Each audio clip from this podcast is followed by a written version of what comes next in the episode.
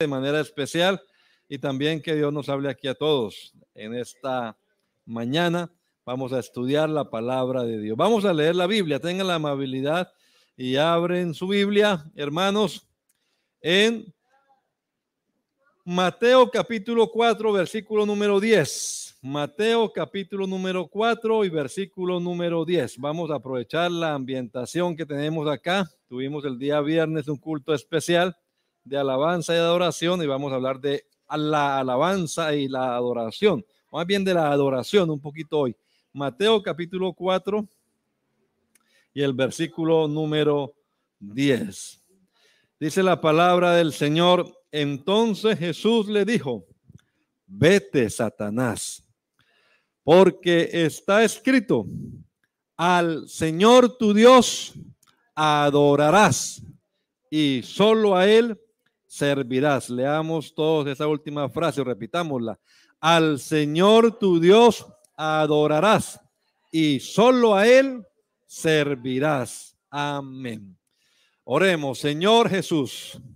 Tú puedes usar a mi esposa esta mañana, Señor, y esperamos que lo hagas para traer el mensaje a los niños que han venido a esta escuela bíblica dominical, Señor sembrar en sus corazoncitos esta buena semilla del Evangelio, Señor. Y también puedes hablarnos aquí a los mayores, Señor. Envía tu palabra, Señor Jesús. Tú eres poderoso, Señor, y puedes alumbrar nuestra mente, nuestro entendimiento y hacernos comprender tu verdad, Señor.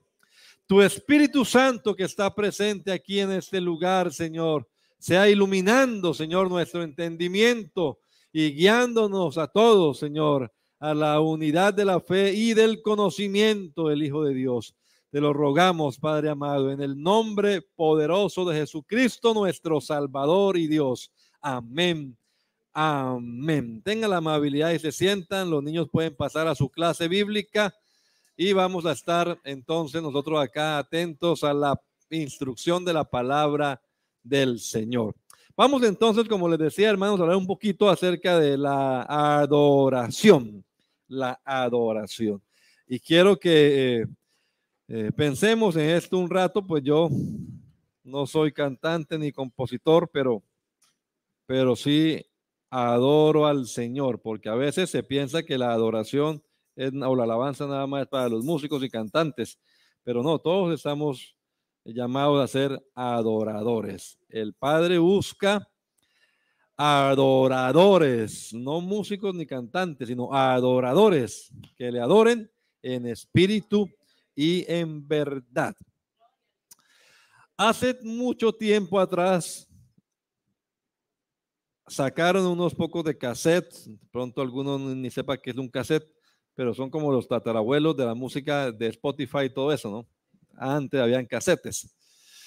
Y esos casetes de, la, de esa época, hace como unos 40 eh, años quizás, habían varios que decían alabanza y adoración. Y por un lado, lado A, que tocaba que voltearlo eso para, para oírlo, en el otro lado. Lado A era de música lenta y lado B era de música rápida.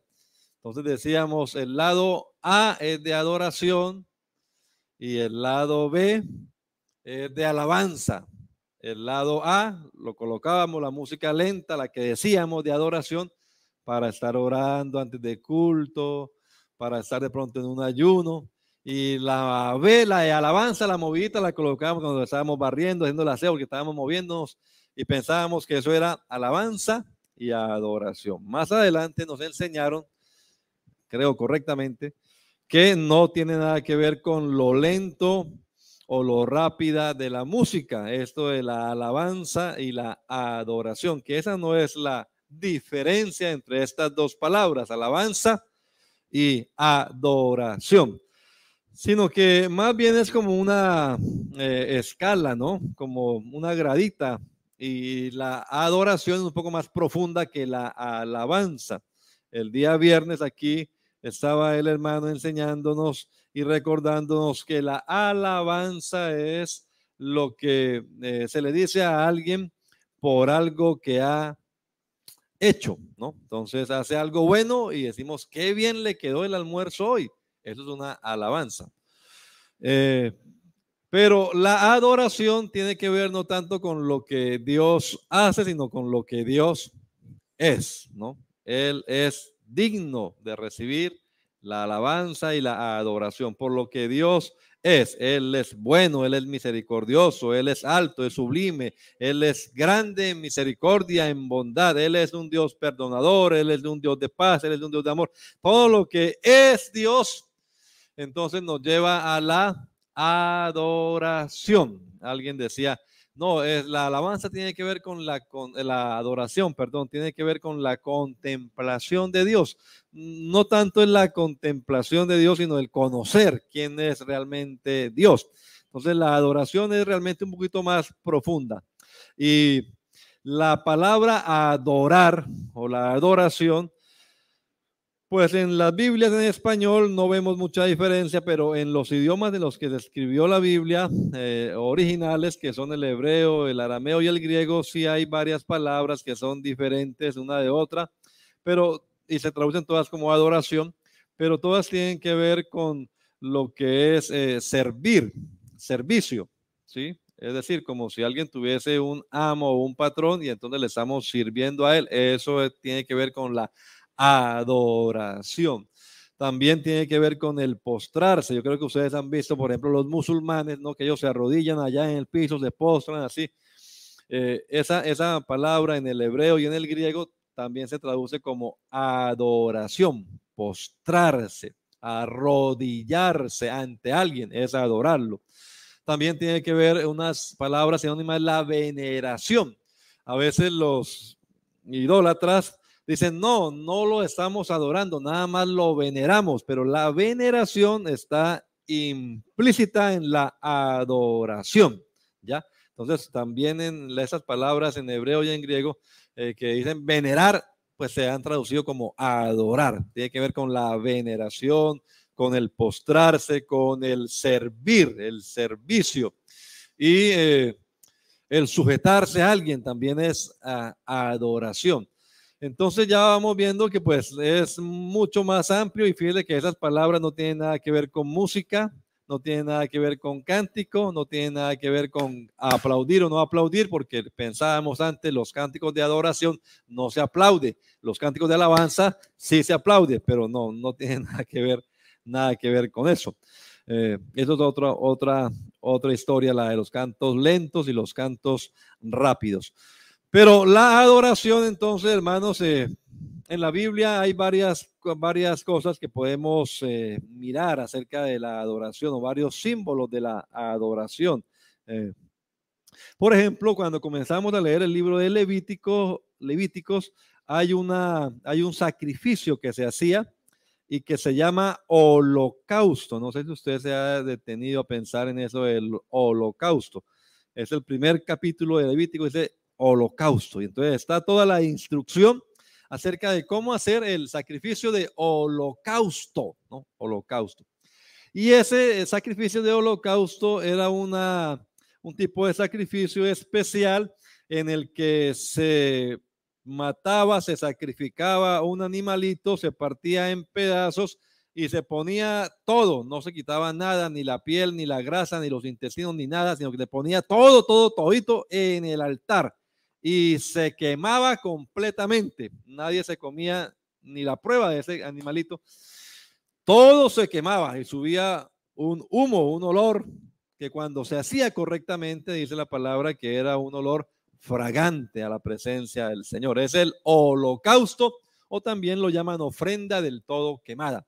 Eso está en Levítico, capítulo 1. Pero mucho antes de Levítico ya se practicaban los sacrificios de holocausto desde la época de Abel. Abel que fue hijo de quién? De Adán y Eva. O sea, en los albores de la humanidad, en los principios de la humanidad ya tenemos a un hombre de Dios llamado Abel que él rindió un holocausto al Señor. La Biblia nos cuenta que él tenía un hermanito mayor que él que se llamaba Caín. Pero Caín trajo al Señor no un holocausto, sino que trajo fue frutas, trajo de la eh, eh, de la flora, cosas hermosas para Dios, a su parecer. Pero Abel trajo lo que él sabía que era agradable para el Señor. Un animalito y lo sacrificó y lo ofreció y trajo de lo mejor. No trajo el animalito más flaquito, ¿verdad? El que no puedo vender, lo voy a traer, el que nadie me lo compra, pues lo voy a dar para la iglesia. No, él no trajo eso, trajo lo mejor de su, eh, de su rebaño y lo ofreció al Señor. Y eso fue agradable a los ojos del Señor. Al Señor se le ofrece siempre lo mejor, ¿no? Lo mejor. Porque eso es adoración. Estamos adorando a Dios cuando de verdad sacamos, como por ejemplo el día domingo, que es el primer día de la semana, y lo primero que hacemos cuando comienza la semana es pensar en Dios. Vamos a ir a la escuela dominical. Eso es adoración. Así deberíamos comenzar también todos nuestros días. Pero aparte de, Abel, eh, es nada más para indicar que ya desde los primeros habitantes del mundo, la gente sabía rendirle culto a Dios. Caín también sabía, porque Dios le dijo, Caín, tú sabes hacer lo bueno, pues hazlo y tendrás alabanza por haberlo hecho.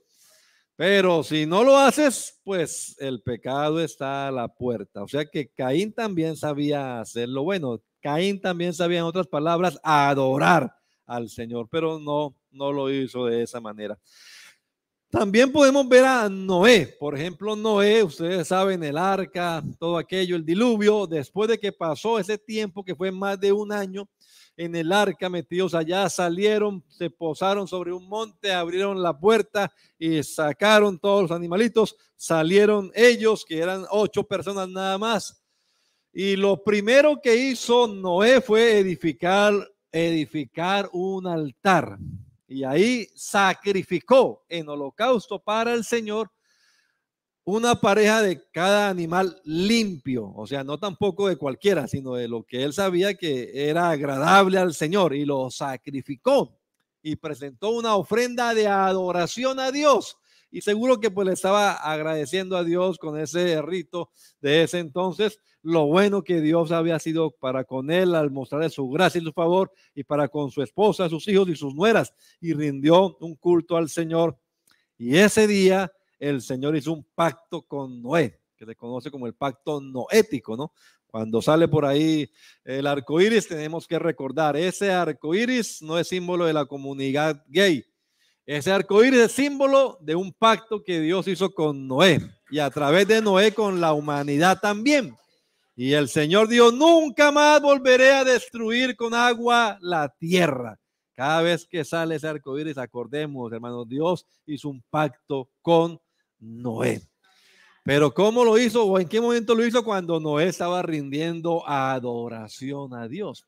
Cuando le rendimos una adoración a Dios de corazón, algo puede hacer Dios con nosotros también. Alguna palabra puede llegar de Dios, algún propósito puede llegar de Dios para nuestra vida. Pero aparte de, de Abel, de Noé, hay otros en la Biblia como Abraham, como Isaac, como Jacob sus hijos también, que ofrecían holocausto al Señor, levantaban altares donde, ah, donde los patriarcas, que así se conocen a estos hombres, llegaban, ellos levantaban un altar y ahí ofrecían sacrificio al Señor. Y esos lugares ellos los tenían como lugares sagrados. Cuando tenían alguna necesidad, entonces eh, la vida de Abraham, por ejemplo, está muy ligada al encinar de Manre, la vida de, eh, Isaac a Berseba, la vida de Jacob a Betel, ¿no? Y son lugares donde ellos tenían su altar, su altar donde iban a buscar al Señor. Y cuando estaban en dificultades, pues iban allá y ofrecían un sacrificio y hablaban con Dios. Ellos sabían ofrecer sacrificio al Señor. Eh, muy, muy eh, particular ese momento en el que Abraham, por ejemplo, va con su hijo Isaac, ¿no? Recuerdan ustedes que el Señor le dijo, sacrifícame a tu hijo, a tu hijo al que amas, a Isaac. Y, pues Abraham se fue con el hijo a sacrificárselo al Señor, ¿no? La prueba que está en el capítulo 22 de Génesis. Y cuando van hacia donde el Señor le había mostrado, ¿no? Que era precisamente ese lugar eh, donde se edificó posteriormente el templo. Y entonces el muchacho ve que llevaban el cuchillo y llevaban la leña, pero se nota ahí que ese muchacho ya sabía ofrecer holocausto al Señor. O sea, se nota que era una práctica habitual de este hombre llamado el padre de la fe, Abraham, ofrecerle culto a Dios en adoración. Porque ese muchacho pregunta, bueno, papá, aquí está el cuchillo, aquí está la leña, pero ¿dónde está el cordero para el holocausto?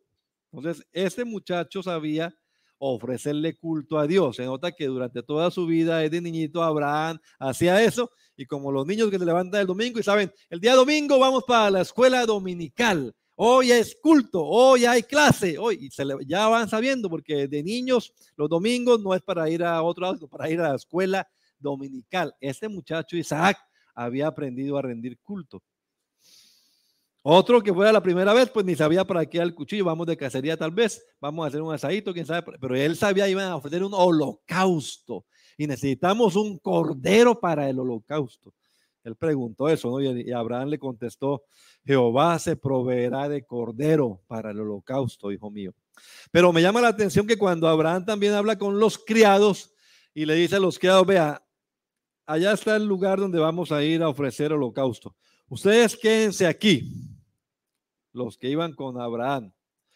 Y Abraham dice, yo y el muchacho iremos. ¿Recuerdan la palabra que usa? Adoraremos.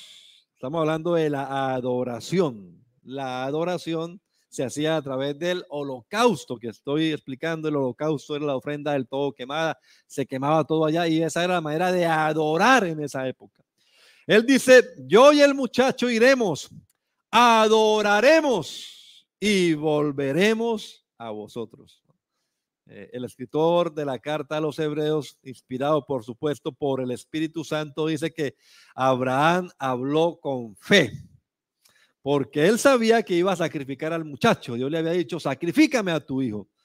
Pero Abraham tenía tal fe que él sabía que si lo mataba, Incluso Dios era capaz de levantarlo de entre los muertos y dárselo otra vez vivo. Y volverían con el muchacho. Entonces, esa es la fe de Abraham. Pero eh, lo que quiero eh, enfatizar acá era que Abraham estaba en adoración a Dios y esa adoración en esa época se hacía pues a través del holocausto, la ofrenda del todo quemada.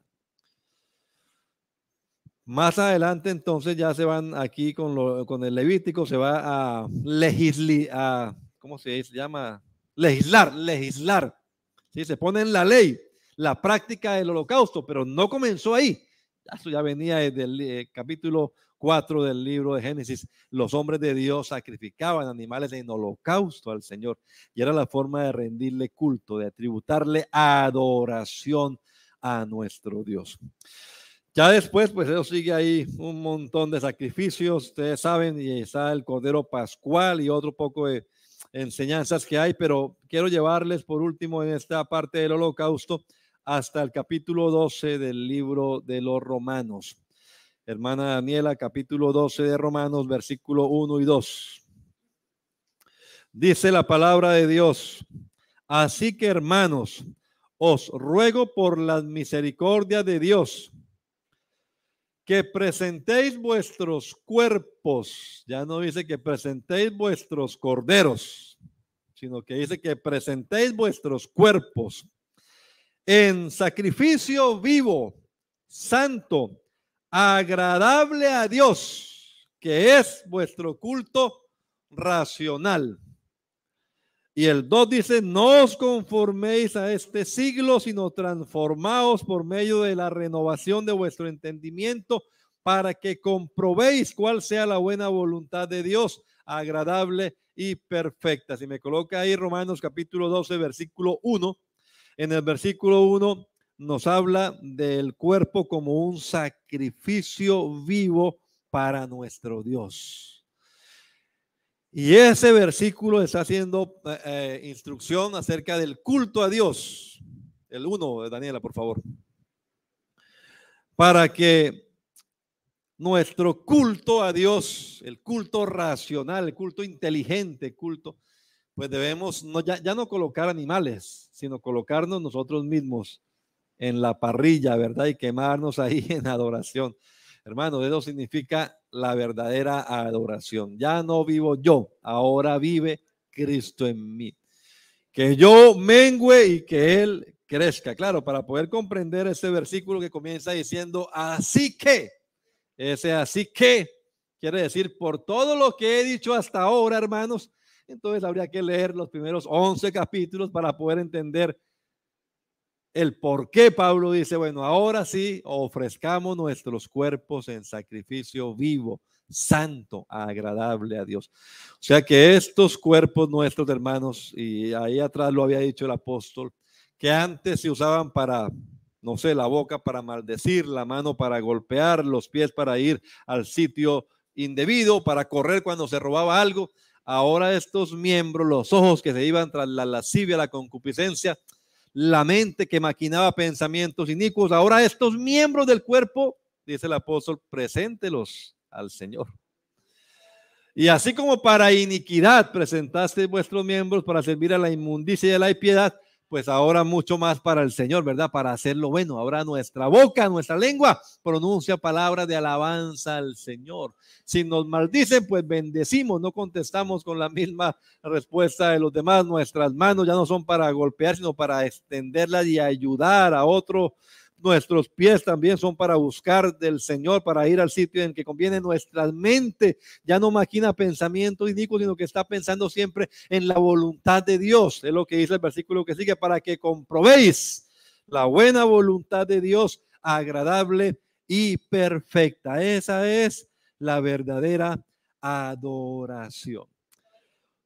Otro puntico interesante, hermanos, es la, la de la el incienso, el incienso. Ustedes saben que también en la época del tabernáculo, cuando estaban en el desierto, el Señor le dijo a Moisés que hiciera un incensario de oro, ¿no? Y ahí tenía que poner algunas especies aromáticas, algunas hierbas, digámoslo así, y se quemaban y salía un humo, un humo fragante. Y cuando ese humo estaba llenando el lugar, entonces metido en ese humo entraba el sacerdote, el sumo sacerdote entraba hasta el lugar santísimo. Ese humo está representando la adoración, el incienso que sube fragante. Y a través de eso entraba él hasta el lugar santísimo, donde estaba el, arca y encima estaba el propiciatorio, estaban los querubines así mirando hacia la cara del propiciatorio donde se colocaba la sangre del sacrificio, pero eso representaba la presencia del Señor y no entraba eh, cada domingo, cada rato el sacerdote, sino una vez al año nada más, el día de la expiación. Y entraba así en la alabanza y en la adoración que implica ese ese incensario de oro encendido entraba en la presencia del Señor. Ejemplo de eso, pues tenemos en el libro de Levíticos mismo, el capítulo 6, 7 y 8, nos habla acerca de eh, la consagración de Aarón y sus hijos. Allí está la presencia del Señor de manera especial que desciende sobre eh, el lugar y no pueden ni siquiera entrar ellos a adorar porque la gloria del Señor ha llenado ese, e, ese lugar. Eh, también Salomón, el rey Salomón edificó, ya después del, de la época del tabernáculo, eh, Salomón edificó un templo para Dios. Su padre David había tenido el propósito y le dejó todo listo para que Salomón edificase un templo a Dios. Y cuando Salomón edificó el templo a Dios y lo estaba dedicando, lo estaba consagrando, digámoslo así, entonces eh, él hizo una oración a Dios, ¿no? También ustedes deben recordarla. Y cuando él hizo esa oración a Dios y, todo fue agradable a los ojos del Señor, entonces dice la presencia, dice la palabra de Dios que la presencia del Señor en esa dedicación la presencia del Señor descendió y la gloria del Señor llenó ese lugar de manera especial y no podían ni siquiera los sacerdotes eh, eh, entrar a adorar. Ya en esa época sí habían instrumentos musicales, ya había alabanza, ya era un culto especial de adoración, pero la gloria del Señor llenó. Salomón terminó de orar y entonces el fuego del cielo descendió, consumió el holocausto, lo que estamos hablando de la adoración, y la gloria del Señor llenó esa casa de tal manera que los sacerdotes no podían entrar en la casa de Jehová porque la gloria de Jehová había llenado esa casa. Y cuando todo el pueblo vio el fuego descender del cielo y la gloria del Señor sobre la casa, entonces se postraron. Eso también tiene que ver con la adoración. Recuerden, la postrarse, arrodillarse, el holocausto, el, incienso también, todo eso tiene que ver con la adoración. Y gritaban, porque Él es bueno y porque para siempre es su misericordia. Ese día hicieron un culto muy especial y ese día también el Señor hizo pacto con Salomón el Señor habló con Salomón y le dio unas palabras proféticas. Pero luego, hermanos, viene la época en la que los reyes pues se pervierten, se olvidan del Señor, hasta que llega un rey llamado Josafat. Y en la época de Josafat, Josafat también hizo eh, una reforma, una reestructuración y anduvo por los caminos del Señor, buscó al Dios de sus padres y el Señor le confirmó el reino a este hombre y este hombre hizo tremendas cosas especiales. Tuvo mucha bendición de parte de Dios, pero entre esas, este hombre restauró el culto al Señor. Y cuando este hombre restauró el culto y dedicó todo esto para el Señor, también la Biblia dice que la gloria del Señor descendió y llenó esa casa y no podía nadie entrar allí a, ministrar en la presencia del Señor por la gloria de Dios que estaba. ¿Por qué? Porque se había hecho todo conforme a lo que el Señor había dicho. La gente pensaba en esa época del Antiguo Testamento, hermanos, pues que, eh, claro, los ritos, ya hemos dicho, el sacrificio, el holocausto, el lugar, el templo, que además era muy bello, era una cosa muy hermosa. Y pensaba la gente que esa era la manera, ¿no? Digo, bueno, pues Dios, a Dios lo que le gusta son los corderitos, entonces llevémosle corderitos. Y la gente cayó en un ritualismo, digámoslo así. O sea, la gente ya no le prestaba mucho sentido, mucha, no le ponía mucha, mucho cerebro a esto, sino que lo hacía mecánicamente. Es la hora del corderito, a veces ni lo escogían, nada más se iban así como de paseo y en el templo lo compraban, tome rapidito un cordero ahí para, y lo llevaban, tome aquí está el cordero para, y ya eso era todo lo que hacían. Y se había perdido, estaba la parte ceremonial, estaba la parte ritual, pero se había perdido la esencia de esto de la adoración. Entonces el Señor comenzó a hablar a través de los profetas y comenzó a decirles, ustedes ya, ya no me traigan más Vamos a leerlo en Isaías, por ejemplo. Isaías capítulo número uno.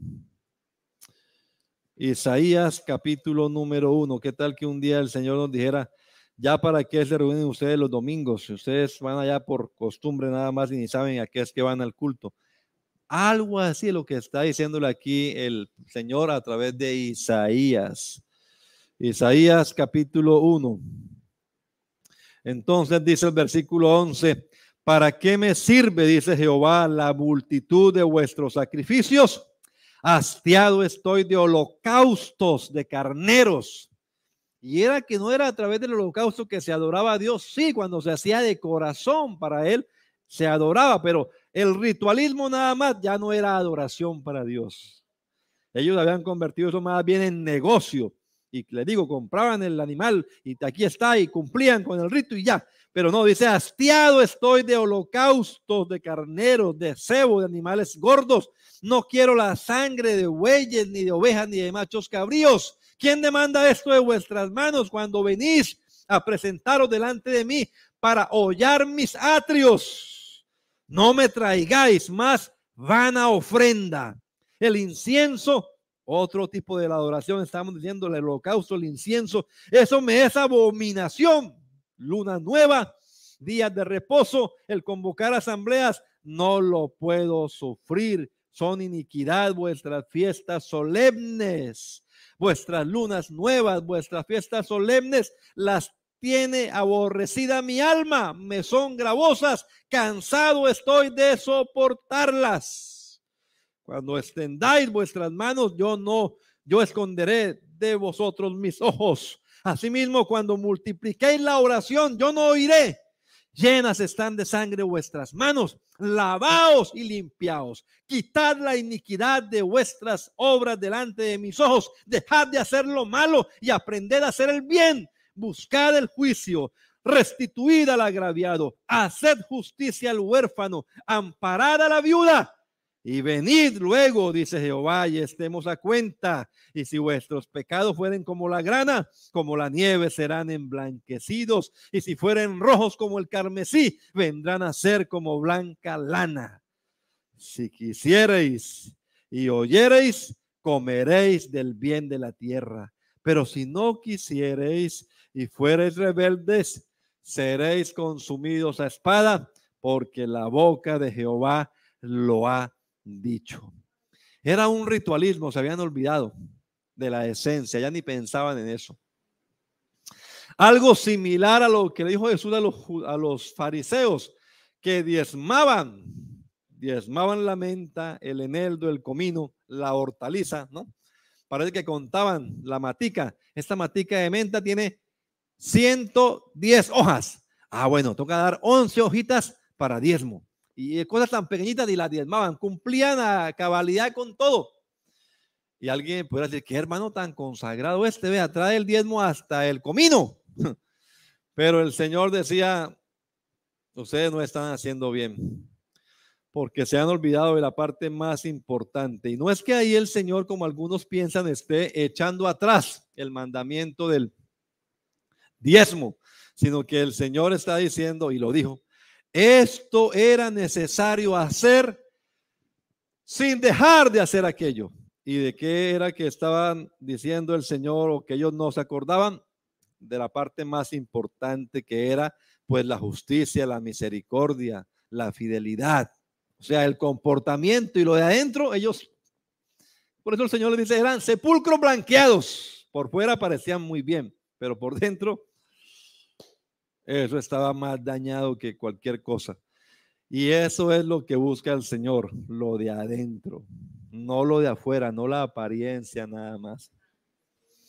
Por eso el Señor dice, ¿qué demanda el Señor de vosotros? Y el Señor responde, pues yo no quiero más que un corazón contrito y humillado, un corazón quebrantado delante de mi presencia. El que así actúe ese corazón no lo despreciarás tú, oh Dios, dice la palabra del Señor. No más ofrendas, no más sacrificios que no tienen ninguna razón de ser, si no se hacen de corazón, que se transforme todo y que de corazón hagamos las cosas para Dios y entonces sí serán agradables delante del Señor.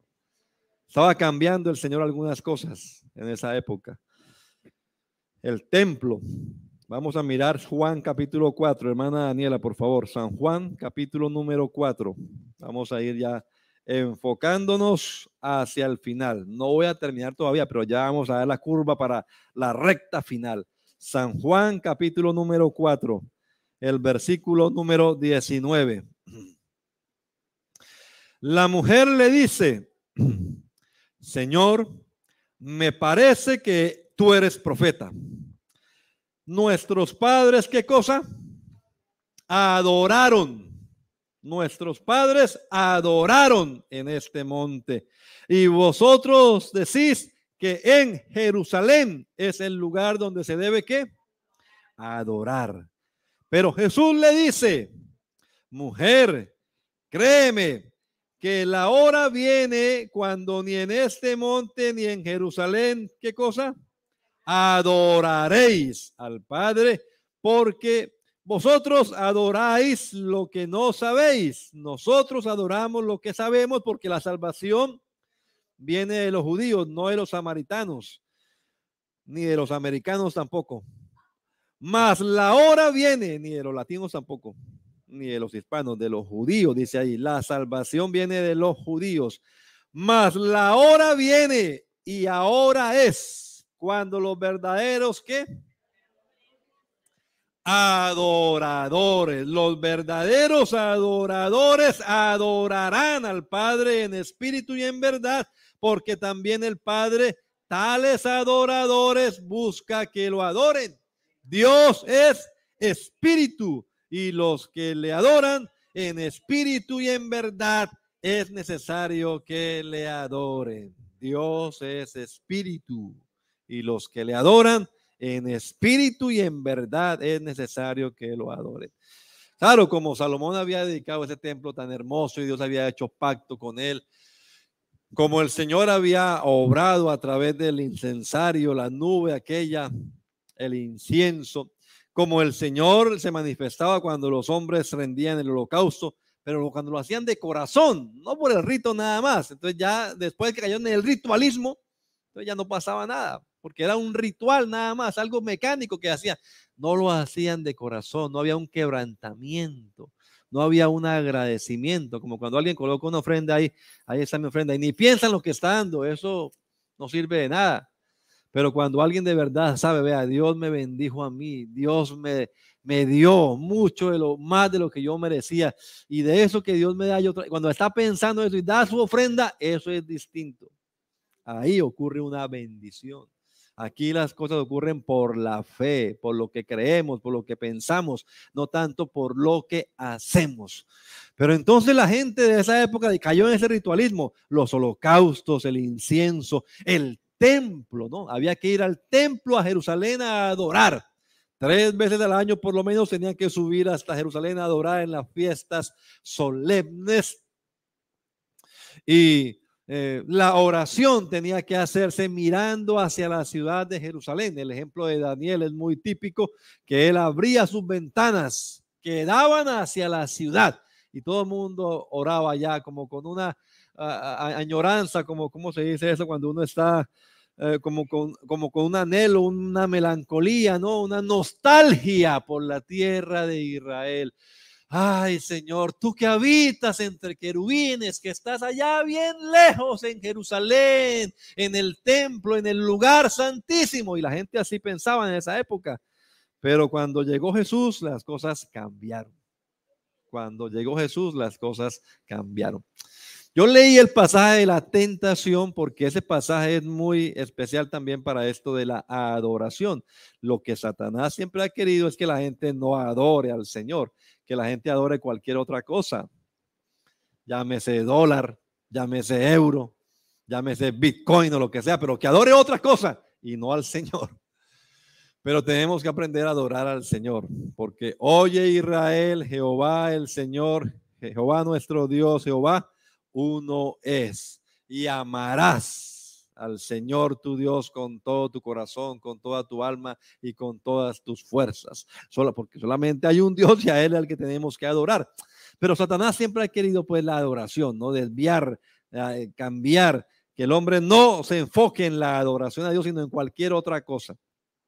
Y llegó a tentar al Señor.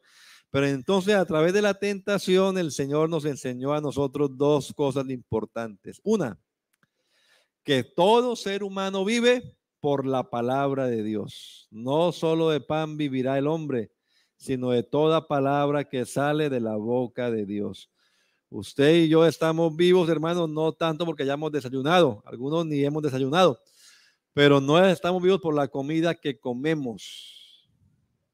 Estamos vivos por la gracia y la misericordia del Señor, porque Dios es bueno. Eso no quiere decir que vamos a dejar de comer, pero cada cosa en su puesto. No solo de pan vivirá el hombre. Hay gente que come y igual se va a morir. Y hay gente que no come y el Señor tiene misericordia de ellos. Pero el que da la vida y la quita es el Señor. Usted y yo estamos vivos, repito, no solo por el pan, la papita, la yuquita, el, el atolito que nos tomamos esta mañana. No, no, no, no fue eso. Estamos vivos por la gracia del Señor, la palabra de Dios. Los seres humanos vivimos por la palabra de Dios. No solo de pan vivirá el hombre, sino de toda palabra que sale de la boca de Dios. Y lo otro, que el ser humano ha sido creado, diseñado. Creo que mi esposa estaba citando ese versículo, si este pueblo he creado para mí, mis alabanzas tributará. Usted y yo fuimos creados para adorar a nuestro Dios. usted y yo y los seres humanos serían felices si cumpliéramos con el propósito para el cual Dios nos ha creado. Nos ha creado para alabanza de su gloria. Nos ha creado para que le tributemos alabanza a nuestro Dios. Cuando cumplamos con esta palabra de adoración a Dios, créame que seremos completamente felices. Al Señor tu Dios adorarás y solo a Él exclusivamente a Él servirás y por su nombre jurarás. Bendito sea el nombre del Señor Jesucristo. El Señor está cambiando las cosas aquí. Uno más grande que el templo está aquí, dijo una vez, ¿recuerdan? Porque la gente quedaba extasiada con el templo, con el lugar, pero él dijo, no, ya no es el templo, aquí hay uno más grande que el templo y ustedes ni se han dado cuenta de eso. Y ya el Señor cambió el lugar. Ya no es la adoración. Ah, el templo. Ah, Jerusalén. No, no, no. Dios es espíritu, mujer, le dice. Y Dios está en todas partes. Así que ni en este monte ni en Jerusalén adoraréis al Padre. ¿Quién iba a pensar que en Poughkeepsie íbamos a adorar al Padre? Pues aquí estamos adorando al Padre. En Poughkeepsie, un lugar lejano de Jerusalén, bien lejos de Samaria, bien lejos del monte Gerizim, pero aquí estamos adorando al Padre celestial. Y todo lo que respira alabe al Señor. Aquí en estas cuatro paredes pequeñas, este salón, pero este no es el lugar de adoración. Este no es el lugar de adoración. No es un sitio. Ahora por donde usted y yo vayamos, usted y yo somos templo del Dios viviente. No sabéis que vuestros cuerpos son casa de Dios, soy morada de Dios en el Espíritu. Así que hermanos, por donde vayamos ustedes y yo, estamos y debemos estar adorando a nuestro Padre Celestial. No es un culto de adoración de 10 a 12 del día, no, es una vida de adoración para Dios. Que presentemos nuestros cuerpos en sacrificio vivo, santo, agradable a Dios, que es vuestro culto racional. Ahora sí voy a terminar. Me faltan esas cuatro páginas y termino ya. Ahora pensemos, y, a quién tenemos que adorar y cómo es que vamos a adorar? Ya dijimos, solo a Dios, exclusivamente a Dios, solo al Señor. Los judíos no doblaban sus rodillas ante nadie. Un judío no se doblaba ante el emperador. Cuando el emperador llegaba, la gente tenía que postrarse ante el emperador y dejar que pasara el emperador. Pero los judíos no doblaban su rodilla ante el emperador. Por eso lo odiaban. Ustedes recuerdan a Mardoqueo, ¿recuerdan a Mardoqueo la historia? Un judío. Los paganos doblaban sus rodillas ante el malvado Amán. Y todo el mundo, viene Amán. Pero Mardoqueo, ah, viene Amán. Hola, Amán. Y el malvado Amán se llenaba de rabia. ¿Cómo es que ese judío no se doblega ante mí? Porque era judío y Amán no es Dios. Entonces el Mardoqueo no doblaba sus rodillas ante el malvado Amán. Y cuando le dijeron, no, es que él es judío. Y los judíos no, ah, entonces vamos a matar a todos los judíos. Fue la decisión de Amán, ¿no? Esa historia después la, la veremos. Pero los judíos no doblaban sus rodillas solo ante Dios. Por eso cuando Pedro entró en la casa de Cornelio, que no era judío, Cornelio salió a recibirle y postrándose lo adoró. Porque postrarse es una manera de adorar, dijimos. Postrarse al piso, doblar sus rodillas, eso es adoración. Pero Pedro, que si era judío, o sea, para Cornelio era normal eso, porque él ante el emperador se doblaba y todo. Para Cornelio, pero Pedro no, Pedro era judío. Y Pedro sabía solo ante Dios. Entonces Pedro le levantó. Hey, Carmelo, levántese. ¿Cómo se le ocurre arrodillarse? Yo mismo soy hombre como usted. Tenemos que adorar a Dios nada más. Los judíos no se doblaban ante nadie. Los ángeles buenos no reciben adoración. Los demonios quieren que le adoren, ¿no? Pero los ángeles buenos no. Juan se postró a los pies del ángel para adorarlo. Pero el ángel le dijo, hey, no lo hagas. Soy consiervo tuyo y de tus hermanos que retienen el testimonio de Jesús. Adora a Dios. Le, le dijo el ángel a Juan, ¿no? Hey, Juan, ¿qué te está pasando, Juan? Adora a Dios.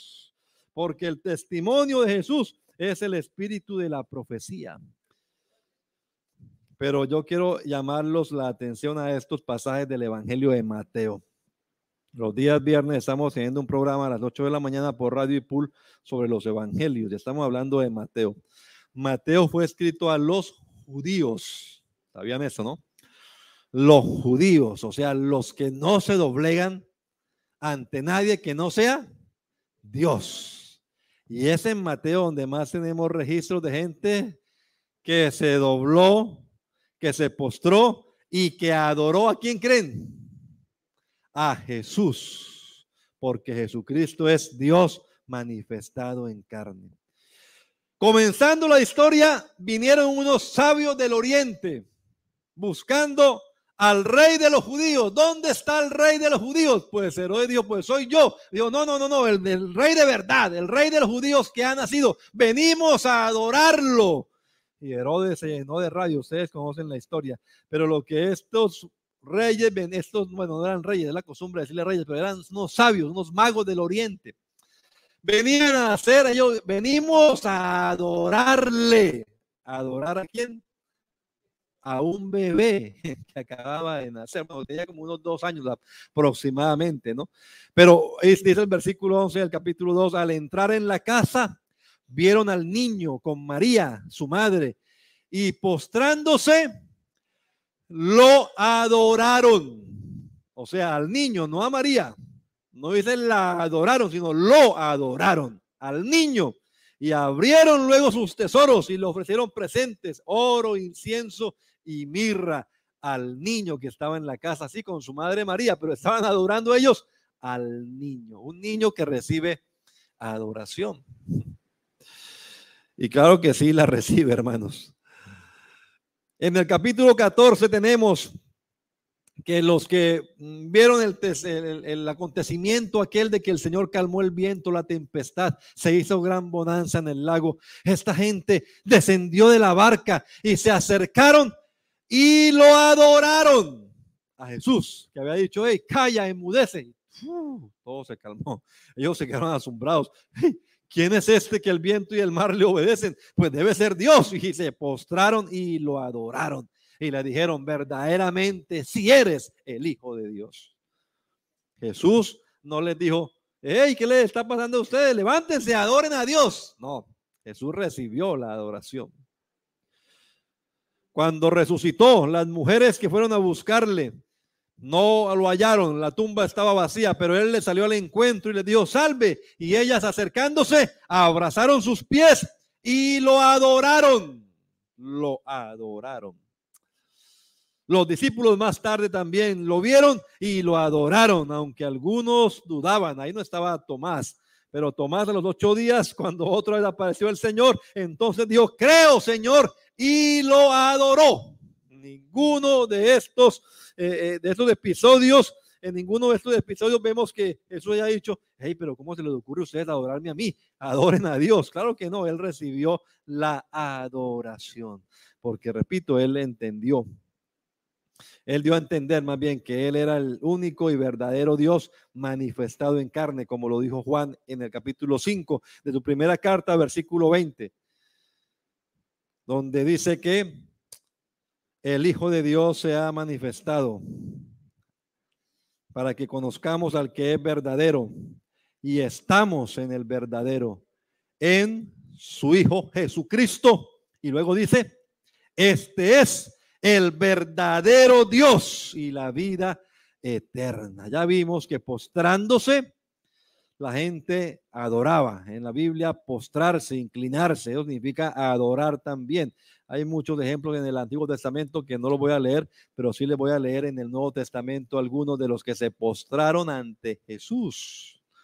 Los hijos de Zebedeo con su madre se acercaron a él y postrándose ante él, le pidieron aquella petición, ¿no? Señor, que en tu reino yo me haga a la izquierda y yo a la derecha, Señor. Pero ellos se postraron y postrándose en adoración al Señor, le estaban haciendo una petición.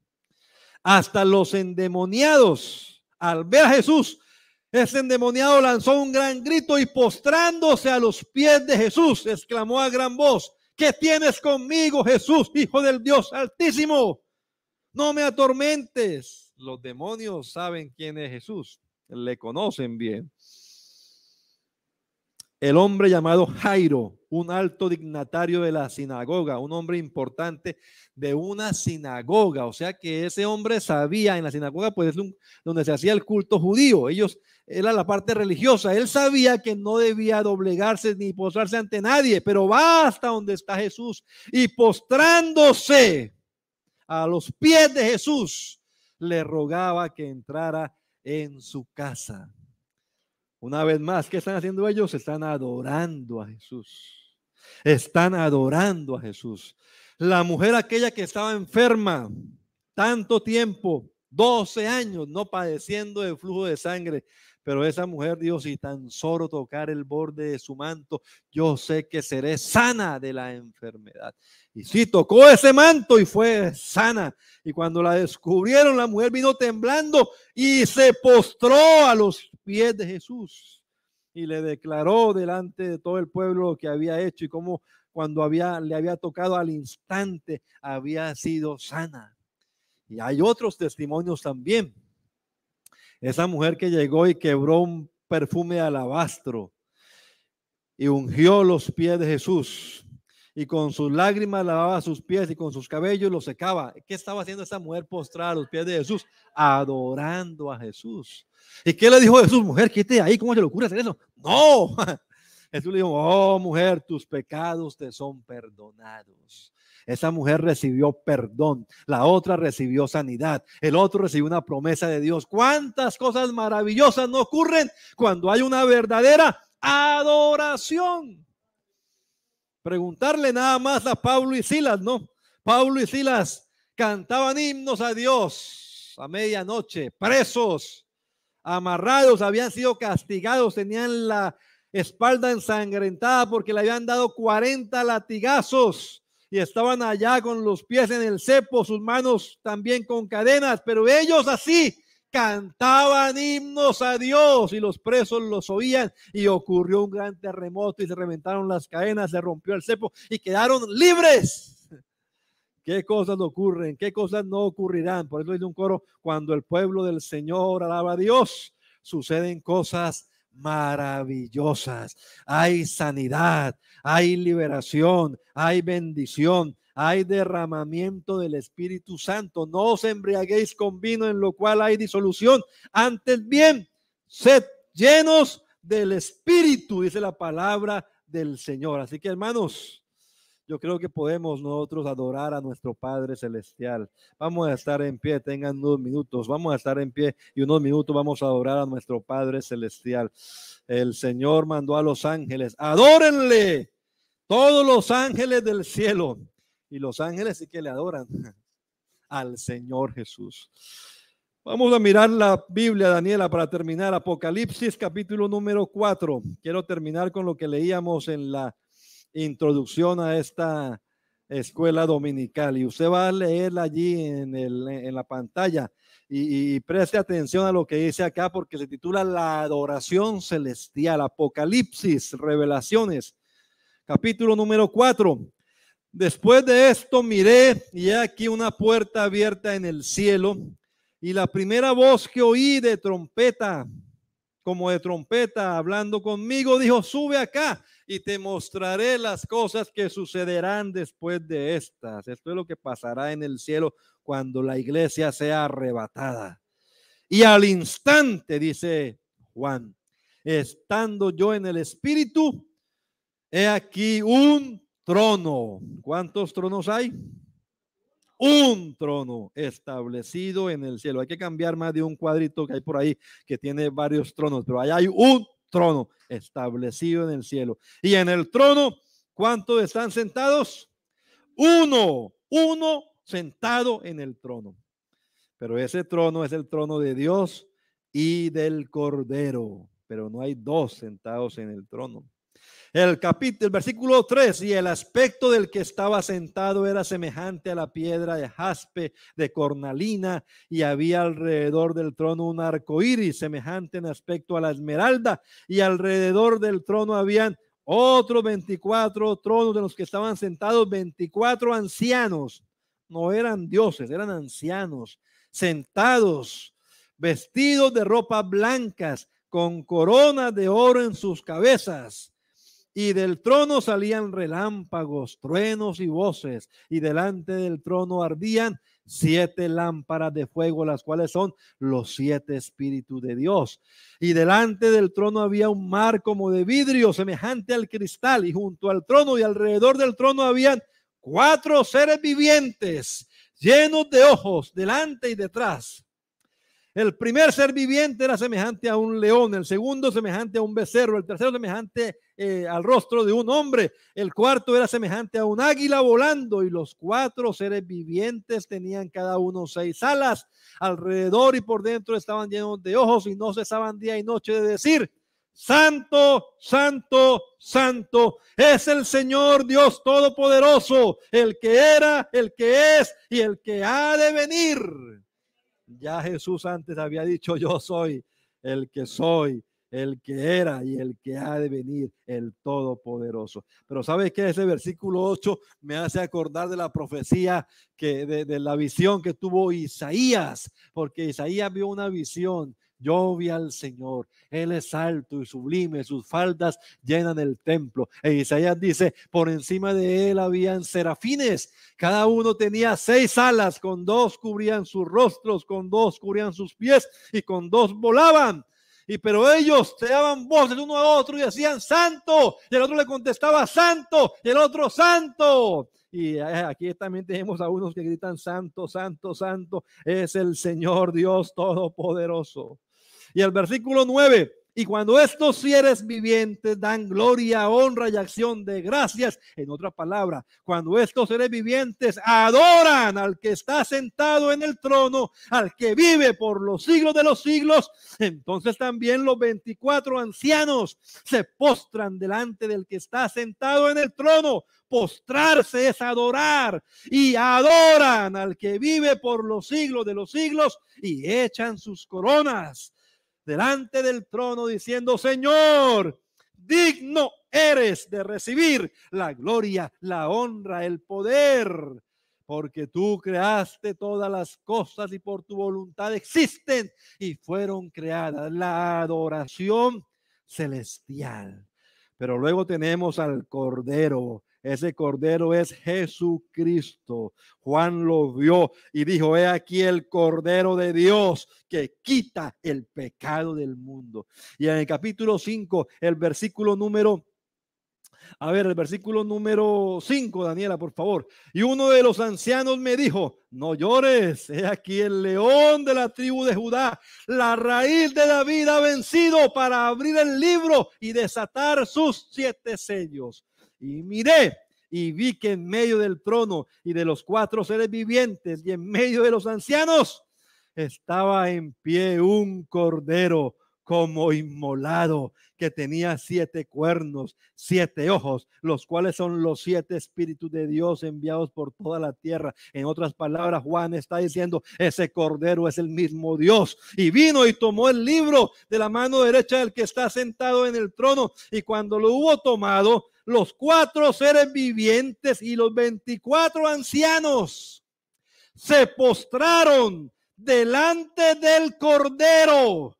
Todos tenían arpas, copas llenas de oro, de incienso, que son las oraciones de los santos, y cantaban un cántico nuevo diciendo, digno eres de tomar el libro y de abrir sus sellos, porque tú fuiste inmolado y con tu sangre nos has redimido para Dios de todo linaje, de toda lengua, de todo pueblo y nación, y nos has hecho para nuestro Dios reyes y sacerdotes y reinaremos sobre la tierra. Los cuatro seres vivientes y los veinticuatro ancianos que en los versos de atrás estaban adorando al que está sentado en el trono, ahora están adorando al Cordero que fue inmolado, a Jesucristo el Señor. Y no solamente ellos, sino que enseguida dice Juan, y miré y oí la voz de muchos ángeles alrededor del trono y de los seres vivientes y de los ancianos, y su número era millones de millones, millones de millones de ángeles que se unen a estos cuatro seres vivientes y a estos 24 ancianos en adoración y dicen a gran voz, el versículo 12, el cordero que fue inmolado es digno de tomar el poder, la riqueza, la sabiduría, la fortaleza, la honra, la gloria y la alabanza. Y el versículo 13 dice, y a todo lo creado. Ahora no es únicamente los cuatro seres vivientes, ni los 24 ancianos, ni los millones de millones de ángeles. Ahora es toda la creación todo lo creado, lo que está en el cielo, sobre la tierra, debajo de la tierra, en el mar y todas las cosas que en ellas hay, oí decir al que está sentado en el trono y al cordero.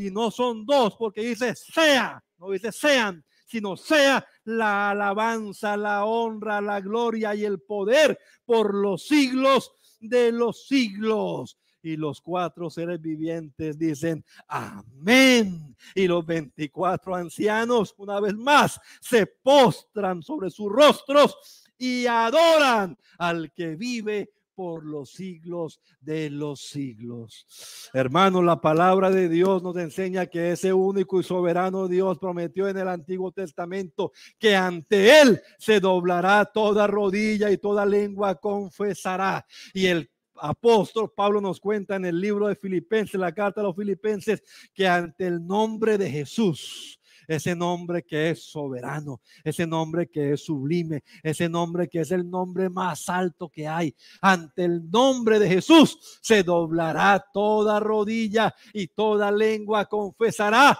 que Jesucristo es el Señor para gloria de Dios Padre. Esa es la perfecta adoración. Esa es la perfecta alabanza que toda la creación le tributará a nuestro Dios. Y la pregunta es, ¿por qué no adorarlo nosotros unos minutos también, hermanos? ¿Por qué no lo adoramos a Él en esta hora? ¿Por qué no le aplaudimos a nuestro Dios? ¿Por qué no tributamos alabanzas para Él? ¿Por qué no reconocemos su presencia aquí en este lugar?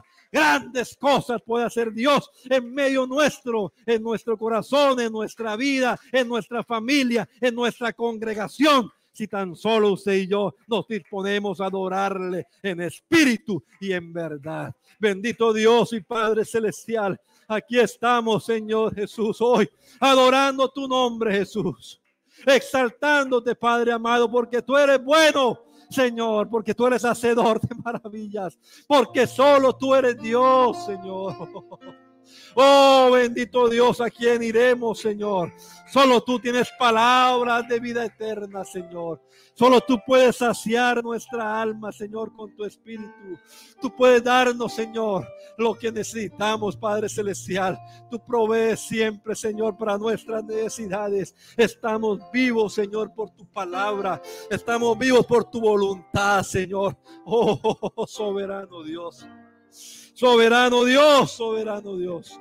Obra, obra en medio de tu pueblo, Señor. En esta mañana, Jesús, tú eres digno, tú eres digno de recibir la alabanza, tú eres digno de recibir la adoración, Solo a ti, Jesús, solo a ti. Aleluya. Te adoramos, Señor, te adoramos, te adoramos. Gracias, gracias, Señor, gracias. Gracias, Jesús. Oh, aleluya. A ti la honra y la gloria.